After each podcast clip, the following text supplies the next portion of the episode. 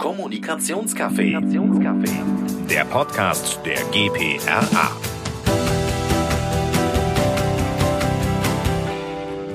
Hallo, mein Name ist Christiane Schulz. Ich bin Präsidentin der GPRA und äh, ich freue mich, dass wir heute im äh, Kommunikationscafé äh, über ein, ich nenne es jetzt mal Zielgruppenkrimi sprechen, beziehungsweise äh, der richtige, das richtige Thema ist, was wir bei der Zielgruppenanalyse von der Kriminalistik lernen können. Und dazu habe ich eingeladen Professor Dr. Stefan Henke, CEO und Inhaber der Convensis Group. Hallo Stefan. Ja, hallo Christiane, grüß dich.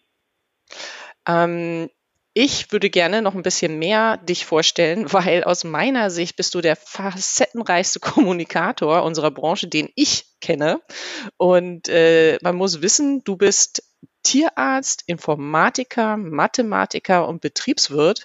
Und ich glaube, wenn man diese Kombination hört, dann sollte es einem überhaupt nicht äh, überraschen, dass du bei dem Thema Zielgruppenanalyse Anleihen aus der Kriminalistik genommen hast. Und äh, soweit ich von dir mal gelernt habe, äh, begann alles 2007 zum Thema Profiling in den USA. Und äh, da würde ich dich doch mal bitten, uns ein bisschen mehr zu äh, erzählen. Ja, vielen Dank. Naja gut, äh, ähm, hört sich meistens ja im Grunde mehr an, als es ist. Also ich hatte halt während meiner Promotion halt noch vier Semester Mathematik studiert, aber jetzt Mathe nicht abgeschlossen. Aber das nur am Rande.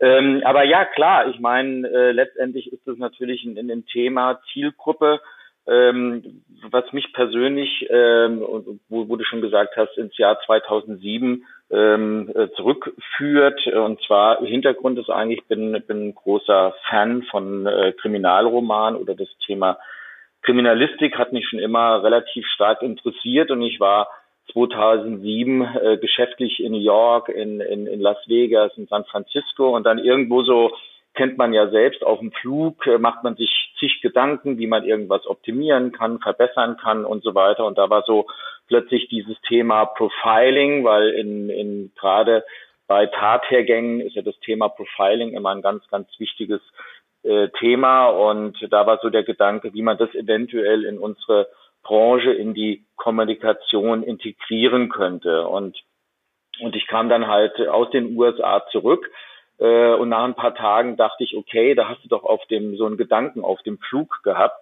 und hatte dann angefangen, äh, tatsächlich mich mal so ein bisschen einzulesen. Also damals, äh, das ist jetzt 13 Jahre her, äh, ich wusste zu dem Zeitpunkt gar nicht, dass es irgendeine Fachzeitschrift Kriminalistik gibt. Äh, ähm, dann lese ich mich halt in diese Fachzeitschriften rein. Dann habe ich halt äh, geschaut, was gibt es überhaupt an Fachliteratur äh, im Bereich Forensik, Täterprofile, äh, ja, so Personifizierung, Fallanalysen und so weiter und so weiter. Also da einfach mal so ein bisschen reingelesen und fand es also extrem spannend. Und äh, letztendlich ist dann daraus, äh, sagen wir mal, so dieser, dieser Impuls gestanden äh, oder entstanden, wie man die Methodik äh, des kriminalistischen Profilings auch bei uns in die Branche auch mit integrieren kann. Und das war letztendlich auf deine Frage bezogen der Impuls für mein späteres Handeln dann. Mhm. Und, und wie, wie seid ihr dann äh, konkret vorgegangen im nächsten Schritt? Oder wie hast du das angegangen? Na gut, also ich bin sie erstmal, wenn man, wenn man sich das Profiling im, im, in der Kriminalistik anschaut, äh, ist, ist es ja so, dass, dass man zunächst mal so Täterprofile erstellt. Das heißt, man guckt äh, bei so einem Täterprofil, was könnte im Grunde so ein Familienstand sein, was ist vielleicht so die Lebensumwelt äh, bei dem Ganzen, äh, wie, wie und wo lebt der, der Täter möglicherweise, was hat er vielleicht für Vorlieben. Also man versucht sich über relativ viele Daten diesem, äh, diesem möglichen Täter zu nähern.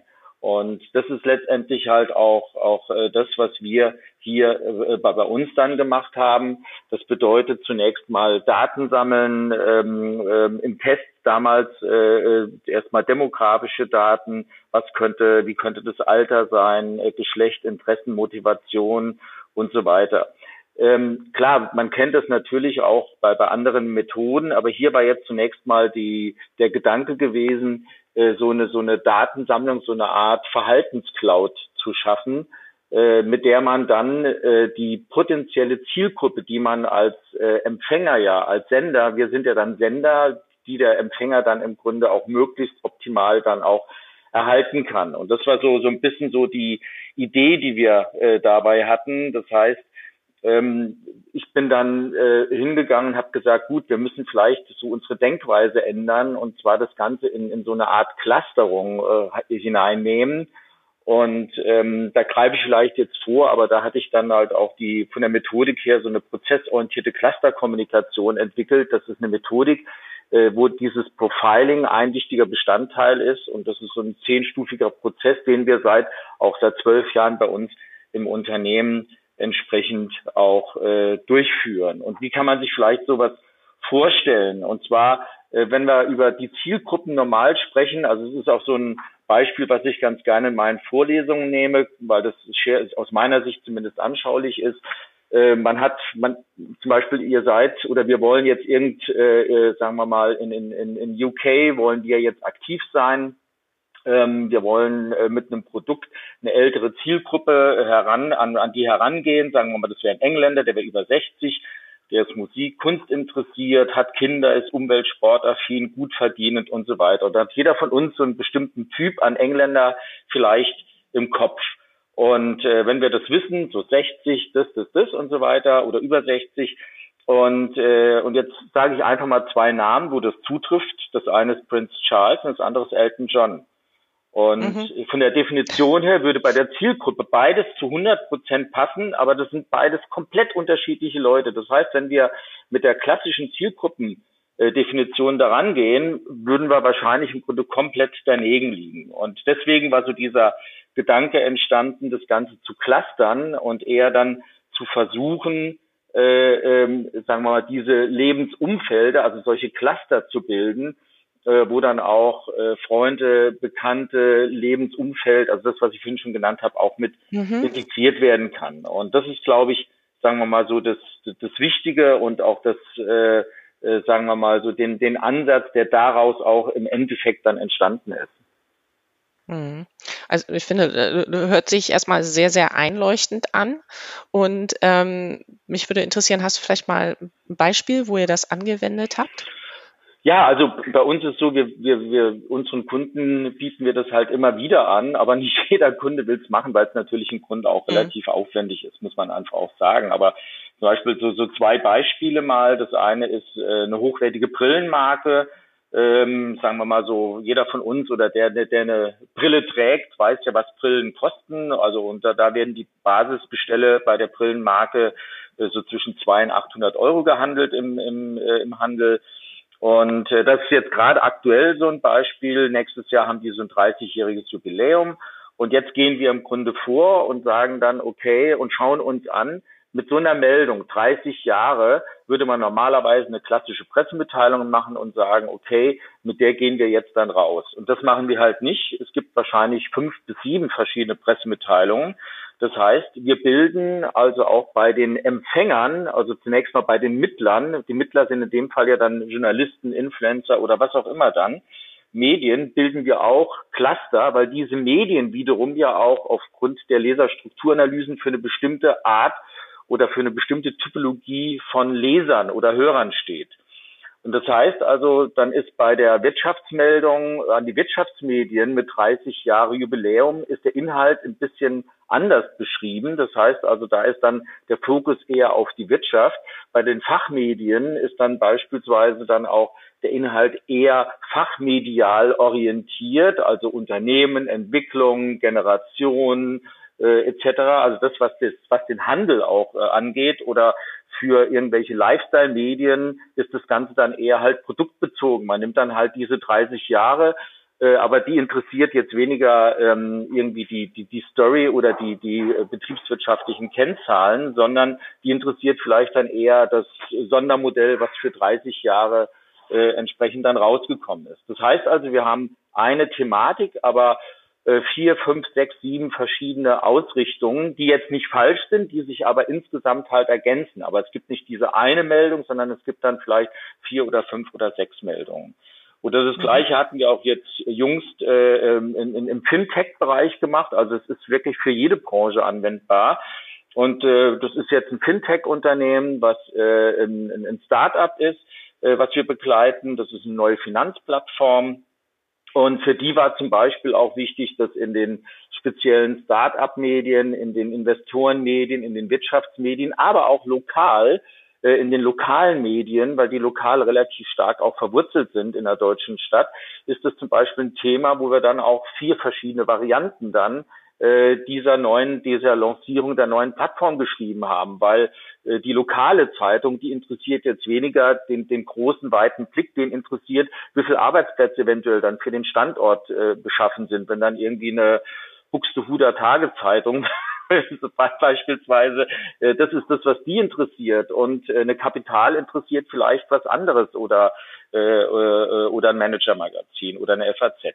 Das heißt also, wir arbeiten dort entsprechend mit Clustern, die in der Regel auch in, in nach außen, in der Außenkommunikation, im B2C, aber auch im B2B-Bereich eingesetzt werden können. Bei der internen Kommunikation äh, ist es eher weniger einsetzbar, aber gerade in der in der externen Kommunikation kann man das muss man eigentlich äh, kann man das eigentlich relativ gut machen. Und das ist jetzt sagen wir mal ein Punkt, das ist jetzt nicht so ein, so ein äh, von der Methodik her, wo man sagt, so da hat jetzt die, die Menschheit drauf gewartet, aber es ist halt so ein kleines Tool, wo man sagen kann, okay, da könnte man in dem einen oder anderen Punkt, könnte man dort auch das Ganze ein bisschen effizienter machen. Und äh, das ist aber trotzdem, sagen wir mal, neben oftmals ja auch Strategie oder auch dem, das ganz banale Brot- und Buttergeschäft, was wir alle haben, das bleibt natürlich auch da. Also wenn ein Kunde sagt, wir brauchen jetzt keine sechs Varianten, wir brauchen einfach eine Variante und die muss morgen Mittag um zwölf rausgehen, äh, dann ist es natürlich auch so. Oder äh, in, in der internen Kommunikation, welche Kanäle können wir spielen oder welche crossmedialen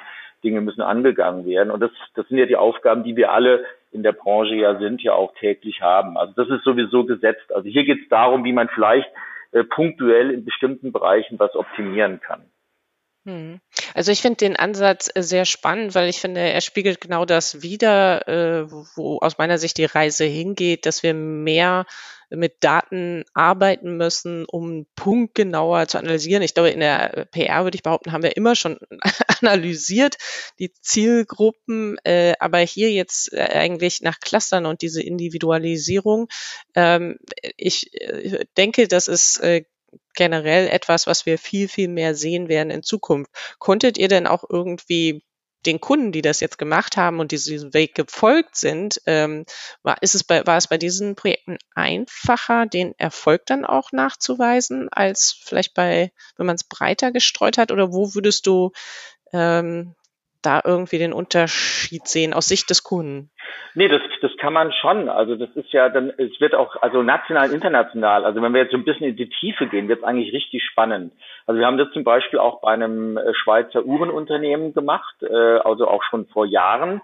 Und dort hat man natürlich dann von dem Ansatz her äh, weltweit, äh, ne, ne, ne, ähm, sagen wir mal, auch dann die Ergebnisse, die dann, sagen wir mal, auf einer Plattform ausgewertet werden. Und da kann man natürlich dann hingehen und sagen, okay, äh, welche, äh, in welchen Ländern, also da gibt es ja auch zum Teil auch dann Regionen, wo man weiß, in Asien, in den USA oder in Europa ist teilweise mehr Produkt, teilweise mehr Unternehmen, teilweise mehr CEO-orientiert. Also in, in Middle East läuft halt wahnsinnig viel äh, über den CEO oder über einen Vorstand, über einen Kopf, äh, der dort steht. Da ist das Unternehmen, die Marke oder, oder das Produkt gar nicht so relevant. In den USA mhm. ist es wieder anders. Das heißt also, äh, da haben wir das dann auch eingesetzt. Und wenn man dann natürlich äh, von, von einem Thema dann nach zwei, drei, vier Monaten dann äh, irgendwie so, äh, ich sage jetzt einfach mal eine Zahl, 800 Veröffentlichungen weltweit dann hat und dann eine Clusterung im Ergebnis sieht und sieht, okay, da hat es richtig gut funktioniert im Vergleich zu der Meldung, die ein Jahr dann davor rausgegangen ist, äh, mit einer ähnlichen Thematik, klar, man darf jetzt nicht Birnen mit Äpfeln vergleichen, aber das ist irgendwie doch so, gibt so gewisse Anhaltspunkte. Und das ist dann halt schön, wenn man mit Kunden länger zusammenarbeitet. Also jetzt der Schweizer Kunde, äh, den, für den arbeiten wir jetzt seit 2010 beispielsweise. Und äh, da kann man natürlich dann auch über den Long Term, kann man da natürlich dann auch Ergebnisse oder auch bestimmte Strategien miteinander vergleichen. Das ist natürlich schwieriger, wenn man da jetzt von, von heute auf morgen äh, mit, mit, mit sowas beginnt und, und denkt, in drei Monaten hat man jetzt dann tolle Ergebnisse vorliegen. Also das ist dann äh, eher nicht so der Fall. Das kann auch der Fall sein, aber, aber eher nicht. Äh, interessant wird es dann eigentlich, wenn man das über einen längeren Zeitraum auch verfolgt. Mhm. Jetzt ähm, nur noch mal nachgefragt, damit ich das äh, richtig verstanden habe. Also, ähm, als du vorhin von Elton John und Prinz Charles mhm. gesprochen hast, ähm, nee, es fand ich sehr, äh, sehr bildlich und sehr äh, guter Vergleich. Das kann man sich schnell vorstellen. Ähm, wenn man sonst in der Zielgruppenanalyse ist, dann sprechen äh, wird häufig äh, immer wieder auch von Personas besprochen. Ne? Mhm, ne? Das ist mhm. eigentlich der Unterschied, den du beschrieben hast. Ich mhm, mhm. beschreibe eine Person versus und dann beim Thema Cluster, ich beschreibe noch äh, sein um äh, sein oder ihr ne, äh, Umfeld. Also ist das jetzt also so, wenn es jetzt so für mich als Nicht-Experte in dem Bereich zusammenfasse, der Unterschied oder gibt es noch andere Unterschiede zu häufig genutzten Zielgruppenanalysen? Ja, also Persona, ja, also Personas von, von, von der Methodik her verwenden wir auch. Äh, da mhm. geht es also oftmals äh, daran, da werden ja bestimmte Typen halt definiert, wo auch Daten zunächst mal gesammelt werden. Aufgrund der Datensammlung wird eine Art Käuferprofil erstellt und dann äh, sagt man am Schluss, okay, äh, das ist eigentlich so derjenige, der nachher das Produkt beispielsweise oder auch die Nachricht dann auch empfangen wird. Aber meistens ist es ja sehr stark produktbezogen. Und, mhm. äh, und äh, bei uns ist das, sagen wir mal, ein bisschen anders. Wir gehen jetzt, äh, also das verwenden wir auch, um, um sagen wir mal, vielleicht im Sachverhalt besser auch visuell uns, uns selbst klar machen zu können. Aber wir gehen dann nachher in diese Clusterung rein. Also da, da ist jetzt nicht die Person steht dafür, sondern eher ein, wie, wie kann man sagen, vielleicht so eine Art Verhaltensraum.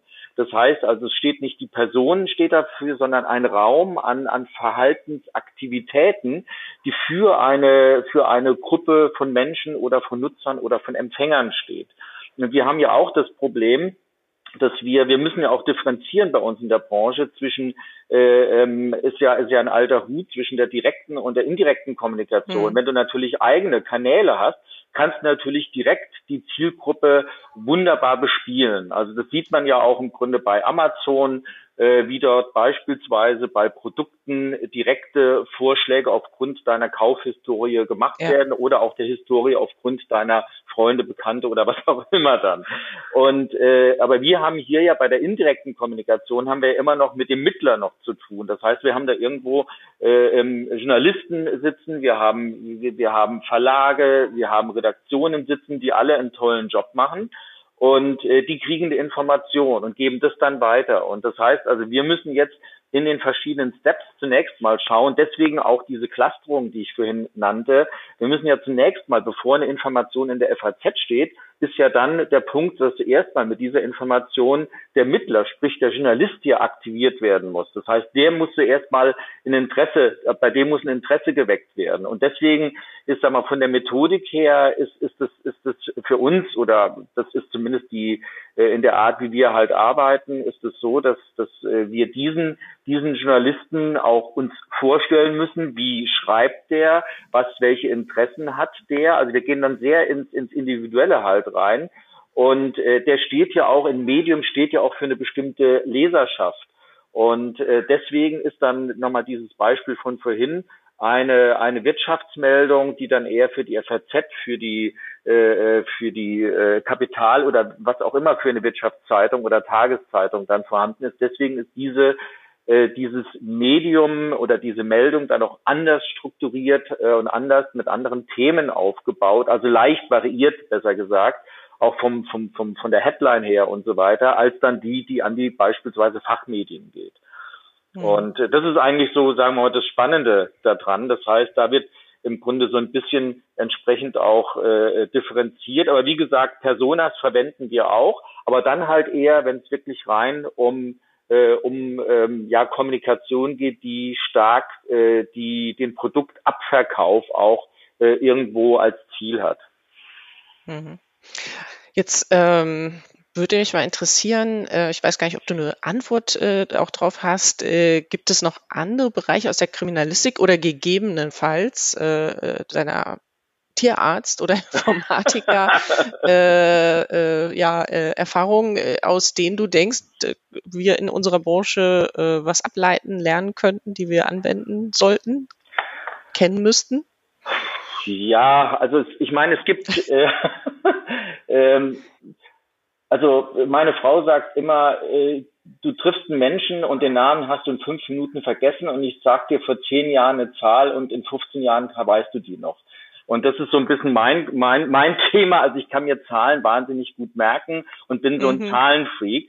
Äh, aber ich glaube, die, äh, die, äh, das, was du fragst, ist genauso so der Punkt. Ich glaube, Zahlen werden, das hast du ja, finde ich, auch gesagt, da bin ich der felsenfesten Überzeugung, in der Zukunft im Rahmen der Digitalisierung noch wesentlich, noch wesentlich wichtiger werden, als es die letzten Jahre schon waren. Also das heißt, Zahlen, Zahlen, Zusammenhänge, aber Zahlen alleine sind es nicht. Man muss dann halt schon schauen, und dann sind wir auch bei deiner Frage, äh, im Grunde, was, was, was den Menschen angeht. Und äh, da ist, glaube ich, äh, ein ganz, ganz wichtiger Punkt. Ich sage meinen Leuten auch immer, das Wichtigste äh, oder das, die zwei mitwichtigsten Punkte in der Kommunikation ist, wenn man auch im direkten, äh, in, in, sagen wir mal, in der Strategie auch ist, ist den Perspektivwechsel das heißt, dass man sich auch wirklich in die Situation des Empfängers, des Gegenübers hineinversetzt. Und das wird oftmals nicht gemacht und auch äh, einfach zu lernen, zuzuhören. Und, und, äh, und das sind so die großen Themen, die oftmals auch von, ähm, äh, also Fehler, die auch gemacht werden.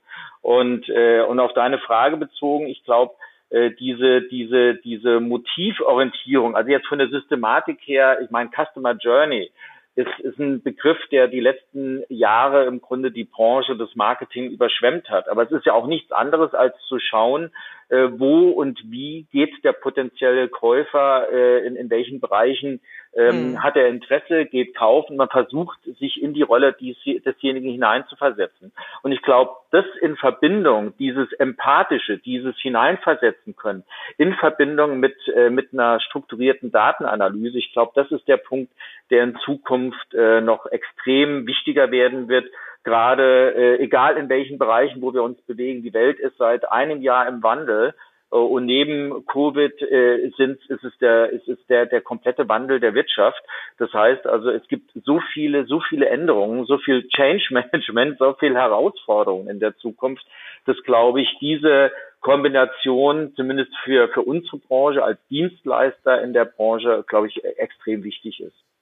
Mhm. Ich, ich finde ehrlich gesagt, äh, dieses Gespräch, finde ich, hat auch schön gezeigt, äh, warum ähm, äh, unsere Branche oder das, was wir tun, nicht was ist, was man einfach aus dem Bauch raus macht, wo man irgendjemand anruft, äh, um, um irgendein Thema zu platzieren, sondern dass da wirklich immer mehr, ich würde jetzt auch Wissenschaft dahinter steckt, äh, in der Form Dinge zu analysieren, abzuleiten ähm, und da eben sehr, sehr viele verschiedene Kompetenzen und, und Know-how gebraucht wird. Wenn jetzt Kollegen kommen und sagen, das Thema ah, interessiert mich, da würde ich auch noch mal äh, gerne tiefer einsteigen. Ähm, was empfehlst du ihnen? Deine kriminalistischen Broschüren äh, oder äh, was würdest du denen mit auf den Weg geben? Boah, strange. Also ähm, ja, klar, da gibt's im Grunde so, so, so, so Standardwerke, so Täterprofile bei Gewaltverbrechen oder Profil eines Mörders und dann gibt's so eine deutsche Gesellschaft für Kriminalistik. Also wenn man da so ein Fable dafür hat, ganz ehrlich, kann man sich da reinlesen. Also ich habe es gerne gemacht, ja. weil es mich einfach interessiert hat. Also wenn man sagt, okay, ich will mich in, in sowas reinlesen, sehr, sehr gerne, kann ich empfehlen. Ansonsten gibt's natürlich sagen wir mal, im Profiling, gerade im amerikanischen, äh, in, in der amerikanischen Literatur oder als als ähm, auch äh, als E-Books äh, muss ich sagen, gibt gibt exzellente Bücher zum Thema Profiling. Ähm, ähm, auch so Customer Profiling wird ja ist, ist ja auch von der Methodik her so ein Thema, was stark auch in den in den USA gespielt wird. Also da kann man mit Sicherheit äh, im Grunde sich auch so ein bisschen ja reinlesen, will ich mal sagen. Aber sag mal, das Wichtigste ist einfach irgendwie die sich in, in äh, sagen wir mal, in, in diese Thematik der Motive und Motivwelten reinzuarbeiten. Und da gibt es eigentlich eine mhm. vielfältige Literatur. Aber wie gesagt, was ich vorhin sagte mit der äh, mit diesen Standardwerken der Kriminalistik, also ich fand das wahnsinnig spannend, wahnsinnig spannend, äh, obwohl ich da ja dann im Grunde nur ein, äh, nur ein interessierter Laie bin. Da gibt's ja, äh, genau wie in jedem anderen Forschungsbereich, gibt's ja dann Experten, die sich da richtig gut auskennen. Aber ich fand es wahnsinnig spannend, da mal entsprechend sich reinlesen zu können und, äh, und auch Impulse für unsere Branche zu bekommen. Ich gebe dir da vollkommen richtig, unsere Branche, die äh, unsere Branche ist extrem professionell und die wird noch weiter professionalisieren. Und das hat nichts mehr mit dem zu tun, wo man vielleicht vor, vor 20 Jahren dachte, ja, man schreibt eine Pressemitteilung und schickt das mal raus und dann passiert irgendwas. Mhm. Das hat nichts mehr damit zu tun. Wir, die, die Branche, die ist sowas von strategisch mittlerweile unterwegs. Und wer das nicht entsprechend realisiert und, und auch vermitteln und arbeiten kann, äh, der wird auch in der Branche keine Chance haben. Sorry, wenn ich das an der Stelle so sage, aber das ist einfach nee. so. Und äh, das Gespräch hat mich jetzt auch noch auf eine andere Idee gebracht, äh, weil gerade im Bereich, äh, sage ich jetzt mal, so, häufig wird es ja auch so zusammengefasst, weiß ich nicht, mit Data und Analytics Experten. Mhm. Äh, eigentlich äh, könnten wir dann äh, auch Richtung äh, Recruiten, Richtung äh, Kriminal, also Krimin, ich weiß nicht, wie man es jetzt nennt, die Laufbahn, Richtung Kriminalistik, also bei der Polizei gucken, ja. ob wir äh, vielleicht äh, dort äh, perspektivisch äh, die Leute auch herbekommen, eventuell, vielleicht eine Idee. Exakt, das ist, äh, also ich, ich, ich meine, äh, du hast in deiner Unternehmensgruppe, ich bei mir auch, also es sind die, die, sind die unterschiedlichsten Lebensläufe, sind zum Teil drin. Also wir selbst, wir haben ja auch äh, ähm, ähm, Mitarbeiter, die irgendwann äh, Mathe, Betriebswirtschaft, Medizin, hm. Psychologie oder sonst was studiert haben. Und äh, also auch natürlich Kommunikation etc., natürlich Journalismus, ganz klar, aber ich glaube, diese, dieser Mix äh, an, an, äh, an, äh, an Inhalten die, und an Ausbildungsgängen und an Know-how, das ist, glaube ich, das, was spannend ist. Und ich meine, jeder von uns hat mittlerweile in den Agenturen, in den Unternehmen irgendwo auch Informatiker beschäftigt, die auch äh, die Dinge dann auch entsprechend auf den Weg bringen können. Und äh, da gebe ich dir vollkommen recht, äh, dass, äh, dass äh, auch in dem Bereich äh, auch der äh, Kriminalistik nicht jeder wird, wird Kommissarin oder Kommissar, aber die haben eine fundierte Ausbildung und das könnte gerade in dieser Daten- und Zielgruppenanalyse, in dieser Clusteranalyse, könnte das extrem spannend sein, äh, äh, solche ähm, potenziellen Kollegen auch dann in, in die Unternehmen oder Agenturen mit zu integrieren. Hm. Doch, also doch, das äh, werde ich mal an HR weitergeben. ähm, also äh, wir haben, äh, ich glaube, wir haben mehrere Gemeinsamkeiten, äh, aber eine ist, dass ich auch tatsächlich Krimis liebe. Ich lese sie gerne auf Englisch, vergesse dann immer die äh, Titel auch und äh, ich mag sie auch, wenn ich sie lese, super blutrünstig. Der Fun Fact ist, im Fernsehen könnte ich es mir nicht angucken. und ich würde mich jetzt fragen, oder dich würde ich jetzt fragen, vielleicht bist du besser mit den Titeln als ich. Gibt es denn einen Krimi, den jeder Kommunikator gelesen haben sollte oder den du den ans Herz legen möchtest? Puh, ähm, ja, also also wenn ich so so mein Leseverhalten anschaue, also ja, was ich sagen kann, ist äh, von Joe Nesbø, dem, den man ja äh, sicherlich kennt als skandinavischen äh, Krimi-Autor, so mit Fährte oder das fünfte Zeichen, das sind so, so Krimis, die sollte man aus meiner Sicht gelesen haben, weil dort auch ganz stark mit den Themen Motiv und Motivwelten äh, gespielt wird. Und da kann man, glaube ich, schon relativ viel draus lernen. Ansonsten muss ich ganz ehrlich sagen, ich bin auch nicht mehr der große Leser. Ich habe wohl irgendwie zu Hause, ich glaube, 150 laufende Meter Bücher stehen. Aber seit vier Jahren bin ich eigentlich nur noch Podcast- und Hörbuch-Fan. Mhm. Das ja, heißt, ich, ich höre Super, eigentlich ja. die ganzen Krimis mittlerweile und äh, ich muss sagen, jetzt dieses Jahr stand bei mir sehr stark äh, im Bereich der, der französischen Krimis. Und äh, weil wir auch für ein paar französische Kunden arbeiten, so kam das irgendwie dann. Und und da bin ich dann zum Teil wirklich regional unterwegs, indem ich dann irgendwie aus der Bretagne, äh, Kommissar Dupin, den man da vielleicht so kennt, oder Bordeaux, habe ich jetzt gerade aktuell ähm, äh, Kommissar Luc Verlin auf Tätersuche. Äh, da bin ich gerade unterwegs im Bereich Bordeaux, wie gesagt. Und, und äh, das, das ist so ein bisschen, finde ich ganz, ganz spannend, weil man eigentlich aus äh, gerade bei diesen ähm, äh, aus diesen länderbezogenen Kriminalromanen oder Hörbüchern auf der einen Seite auch wieder diese Motivwelten, also dieses, wie denkt der eigentlich, also auch äh, äh, so reinkommt. Auf der anderen Seite lernt man wahnsinnig viel von den Ländern und, äh, und äh, da muss man einfach auch sagen, äh, das ist äh, ganz erstaunlich, äh, hört sich jetzt blöd an vielleicht, aber auf der einen Seite ist aus solchen, aus solchen Hörbüchern, aus, gerade wenn das so, so interkulturelle Themen angeht, lerne ich zum Beispiel wahnsinnig viel draus. Also auch mhm. wieder so, so kleine Aspekte, äh, ähm, wie dann allein im Grunde Paris und Bordeaux und auf der anderen Seite Marseille dann irgendwo miteinander, wie die Charaktere sind oder in Spanien äh, ist Barcelona und Madrid, das sind eigentlich zwei komplett unterschiedliche äh, Menschenarten, kann man schon fast sagen.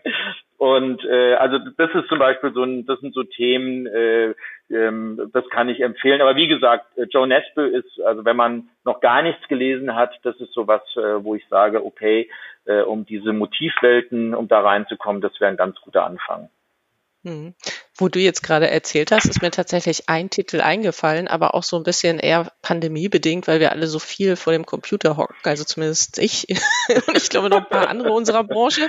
Äh, ich glaube, letzten Sommer habe ich mal gelesen, ein Buch, äh, also sehr, sehr einfach gestrickter Krimi, aber äh, der hieß Offline. da, ah, sind okay. irgendwelche Berg, Berg erklommen und es gab keinerlei Kommunikationsmöglichkeiten. Vielleicht wäre das auch nochmal was für als kleiner Tipp zur Entspannung, würde ich auf jeden Vielen Fall sagen. Vielen Dank, ist schon notiert.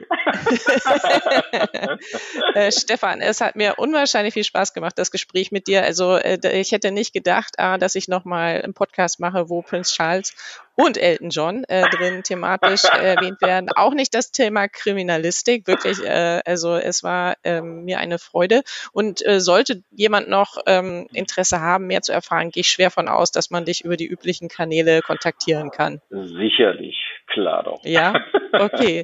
Dann sage ich äh, vielen Dank fürs Gespräch und ähm, allen anderen sage ich vielen Dank fürs Zuhören und bis äh, zum nächsten Podcast. Tschüss. Ja, vielen Dank. Tschüss. Kommunikationscafé. Der Podcast der GPRA.